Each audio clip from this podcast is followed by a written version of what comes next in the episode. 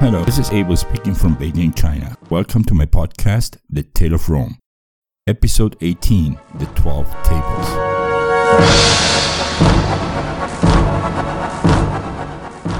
Last week, we saw the installation of a new office in the Republic of Rome, the plebeian tribune. I also mentioned a Roman general who, in my personal opinion, was a cowardly general by the name of Gaius Marcius Coriolanus, and we will see what that man did in the year 491 BC. But first, we will see the general panorama of Rome now that Rome defeated the Latins and now that supposedly Rome wasn't going to have problems no more.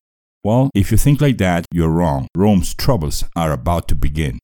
As a very general picture, Rome was now surrounded by three enemies. The Etruscans to the north, with the city of Veii as its main protagonist, the terrible Volsci to the south, and the Aequi to the east, right where the hills begin. The biggest difference between the Etruscans and the other two enemies was that the Etruscans were part of a civilization per se, much like Rome. In other words, Rome knew how to fight them and knew how to make peace after a war and how to maintain commercial relations with them. But the Volsci and the Aequi, those were tribes who did not adhere to the methods of Rome. They did not fight in phalanxes, they did not stick to written contracts, and they only obeyed one single force the strength of a sword. Soon, we shall see how these Volsci will become the greatest danger of Rome for a long time until the Samnites, the people who lived in the highest part of the Apennines, made their appearance within a hundred years. Go figure, these Volsci. But before we continue, let's go quickly to the word of the week. Last week we had the word claviger. To make it short, the word claviger means the one carrying the keys, but in fact it was a reference to the god Janus, the god of the two faces, whose temple had its doors open or closed depending if Rome was at war or not. That temple lay on the outskirts of Rome, and as we might remember, it was built by the second king of Rome, Numa Pompilius. The keys represent the gates of the temple itself. Alright, now let's go to the word of the week for this week. The word of the week for this week is mundus. Let me spell that for you M U N D U S. As always, you can see the meaning of the word right now on my website located at www.thetaleofrome.com or you can wait until next episode. Let me get that web address one more time www.thetaleofrome.com. Alright, back to Rome. I think everyone can remember King Lars Porsena and why the whole thing happened. In fact, Porsena was going to restore commercial links in the south of Italy, which had been severed thanks to the Volsci. Those Volsci were causing two problems. Firstly, they blocked commercial traffic routes between Rome and Graecia Magna, and thus between Porsena and the rich Greek colonies in the south. And secondly, the Volsci occupied and reoccupied Roman territories almost on a yearly basis, and Rome decided to put an end to that matter. When in the year 491 BC the Volsci attacked Rome, a general named Gaius Marcius Coriolanus defeated them during a siege to a city called That city today exists under the name of Monte Giove, near to what today is Genzano di Roma.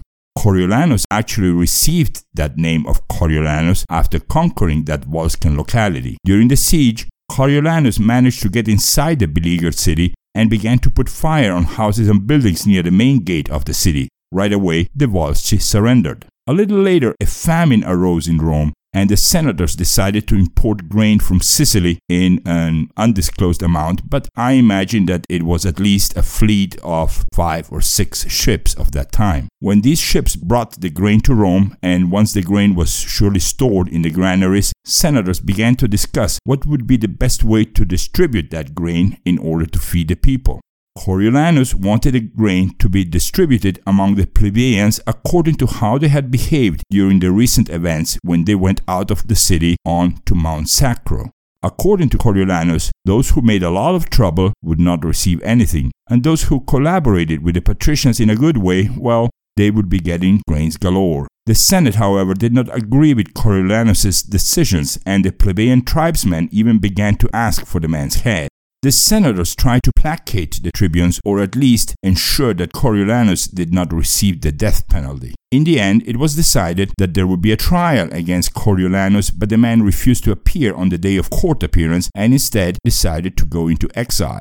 Not appearing to a trial was a form of perjury in Rome and still is today in most countries whose laws are based on the legislatures of ancient Rome, with the US being the clearest example. We will soon see that not appearing in front of a judge was a major offense when we get to the 12 tables. Anyway, Coriolanus went to the territory of the Volsci and they received him well. Actually, the chief of the Volsci, a man named Attius Tullius Aufidius welcomed Coriolanus and offered him his very own residence. Aufidius was not a king of the Volsci, but a military commander with a rather sharp sense in political and diplomatic tactics. In that year, Rome was hosting some regional sporting event, and young people from many localities, both Latins and from other nationalities, participated in the event. Aufidius, seeing an opportunity to carry out his plan to attack Rome, sent a delegation of young people to Rome to take part in the games. While he sent the young athletes to Rome, Aufidius also contacted the Senate of Rome and told them that he cared about the safety of these young people within the perimeter of Rome due to the recent tensions between Romans and the Volsci. When the Senate discussed that issue in an official manner, the Romans decided to cast the youth out of Rome just to make sure no future problems would come up. That was exactly what Aufidius guessed the Roman senators would do. The chief of the Volsci waited for the youth in a forest hidden outside the dominions of Rome and managed to ignite the spirits of both the young kicked out of Rome and the entire population of the Volsci. The Volsci declared war. The war was conducted on two fronts. One front was directed by Tullius Aufidius himself, and the other front was under the command of none less than Gaius Marcius Coriolanus. You heard me right. In less than one year, Coriolanus went from beating the Volsci in the siege of a city whose name he took as his added surname to leading the Volsci troops against Rome. I want to add here that this war was not a single year thing and it lasted between the years 491 and 488 BC. The Volsci recovered an entire list of localities and even took many of the Romans' towns. Residents of Roman origin were killed or exiled or taken prisoners. Then, Coriolanus marched his entire army, armed to their teeth, right up to the gates of Rome. He took camp on the outskirts of the city. The Senate sent delegations to discuss a treaty with Coriolanus twice, and twice these delegations were rejected. After that, the Senate sent a group of elders to talk some sense into him, but Coriolanus sent these back as well. In the end, the Senate sent the women to the outskirts of Rome. Coriolanus, still adamant in his decision not to receive any delegation from the Senate, found out that among the women were his mother Veturia, his wife Volumnia, and that the latter even brought his two youngest children with her. According to some historians, we are talking about some 500 women in total, but other versions even say that his mother Veturia was totally alone there talking to her son. Either way, Coriolanus finally changed his mind and took his army back to the Volsci territory. Most of the soldiers, accustomed to obeying a commander's order, but nevertheless surprised with that change of course, said nothing. But when word came out that the Volsci did not use a clear opportunity to besiege and conquer Rome, a rebellion within the army itself formed, and somebody just went ahead and killed Coriolanus. Coriolanus' name has sunk into the idiosyncrasy of the Western world, and I want to mention that Shakespeare created one of his masterpieces based on this story, obviously a tragedy in the mind of the genius writer. Also, one of the characters of the famous Hunger Games trilogy bears the name of Coriolanus. And about our little family saga, I want to mention that two years before this event, our hero Marcus returned from the south of Italy along with his new wife, who he had chosen among five sisters, as we will remember from our episode 16. That same year, the first famine attacked Rome, and Marcus' mother was one of the first victims.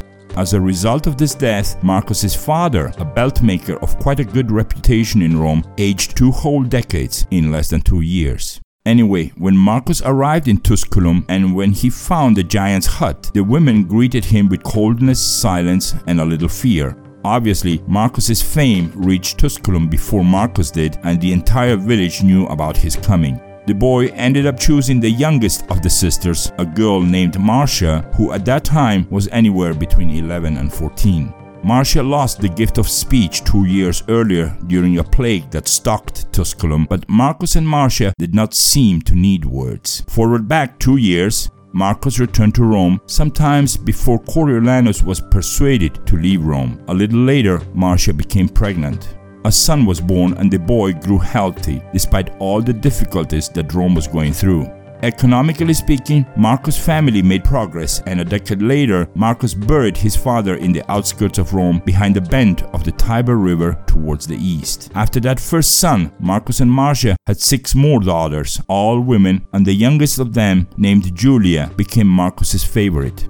Julia spent days playing in her father's workshop between furs and tools and crates and piles of leather, and Marcus never tired of her. But Julia never learned to speak, and when she turned 10, Marcus decided to send her to a special teacher outside of Rome so that she could learn to write and read. She would become the first in the whole family who would understand the letters, Marcus said to himself. Wars continued, and in those years, all of Rome was talking about a family called the Fabii. Around the year 480 BC, the Fabii asked the Senate to be allowed to cause trouble to the Etruscans north of Rome as their properties bordered with the territory of the Etruscans. The other reason the Fabii offered to do such an act was that Rome was already occupied with the other two war conflicts against the Volsci and the Aequi in the south and the east, respectively. The Senate gave them their approval, and for two consecutive years, the Fabii harassed the Etruscans. In fact, the Fabii organized themselves into a type of private army consisting of all 306 adults of the family plus their commercial clients and servants. They settled into a fortress in the Cremera River north of Rome and near the city of Veii. From there, they managed their incursions into Etruscan territory. The Viites, often locked in a battle near the Roman fortress, were always defeated by the Fabii.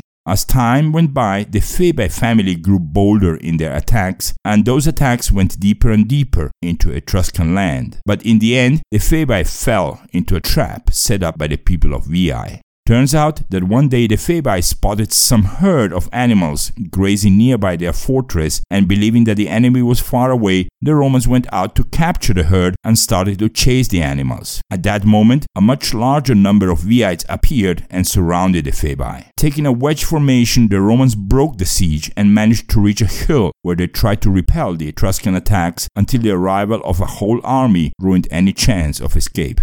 The Fabii were massacred up to the last man on that hill, except for one of them, named Quintus Fabius Vibulanus. He was just too young to have gone to war, and that made him the only member of the Fabii family to survive the disaster.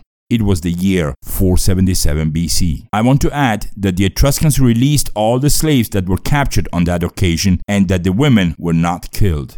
Among them was Marcia, who now spoke with a pen and paper and who will manage to recount the events of that day in our future episode 21, Marcia already being a grandmother. Returning to our beloved Livy, he claims that the battle and massacre of the Fabii is so similar to what happened in the Spartan battle known as the Battle of the Thermopylae.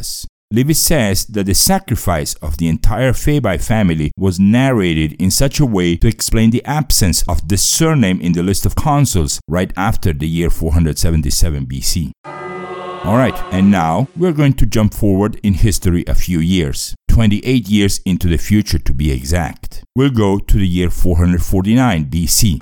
At Marcus's house, an 8-year-old boy, too serious for his age, doesn't stop making questions. The boy, grandson of Marcus the Slasher and great grandson of Marcus the Beltmaker, was learning the laws of the 12 tables by heart.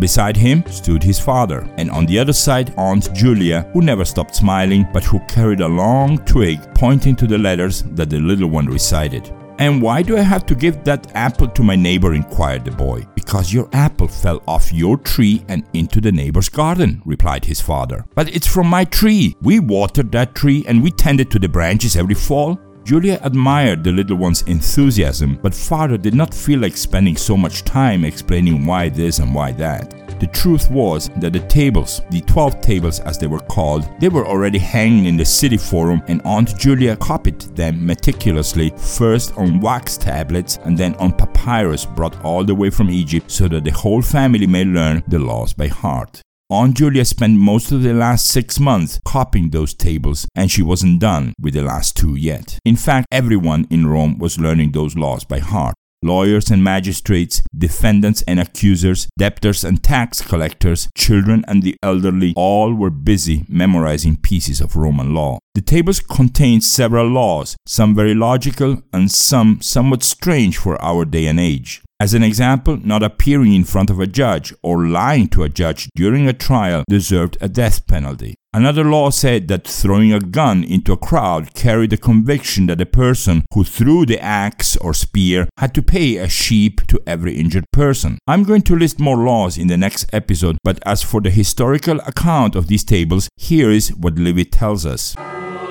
Tables 1, 2, and 3 contain civil procedural law. Tables 4 and 5 were entitled to family and inheritance. Tables 6 and 7 were entitled to obligations, in other words, legal business of the time and real estate rights. Table 8 and 9 dealt with the criminal laws of the time. Table 10 contained the sacred law, a series of rules referring to the order of the inner life of the city. And finally, tables 11 and 12, also called the unfair tables, dealt with several criminal and civil problems. But the most important thing of all was that one of those tables, namely table 11, contained a great surprise for the plebeians of Rome. In fact, table 11 opened their eyes about the matter even they had not noticed before. In very fine print, this table said this No plebeian citizen of Rome was allowed to ever marry a patrician. What? What did you say? That's right. No commoner class citizen could marry a patrician class citizen ever. And if no plebeian could ever marry a patrician and all the important posts in Rome, like a consul, a judge, or a high priest, were in the hands of patricians, then that meant that a plebeian could never ever become a consul, a magistrate, or a high priest of Rome. Personal comment The hell with you, patricians. That is so unfair. Well, this week we gave a big jump from the year 477 BC to the year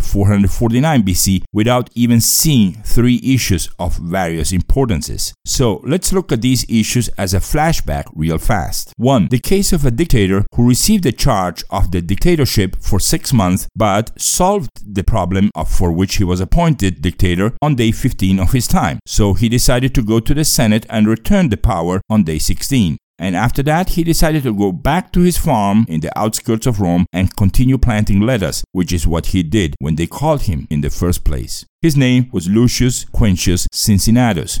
2. We will see the Battle of Mons Algidus in the year 458 BC, directed against the Aequi, which was fabulously won by Cincinnatus when everything told us that Rome was going to lose. In fact, our next episode will bear this name the Battle of Mons Algidus. And three, finally, we're going to see that brave girl with the knife behind her back. I'm talking about the nasty, unfair trial of a beautiful commoner who was wrongly accused of being a fugitive slave girl. That tale will really be a good one.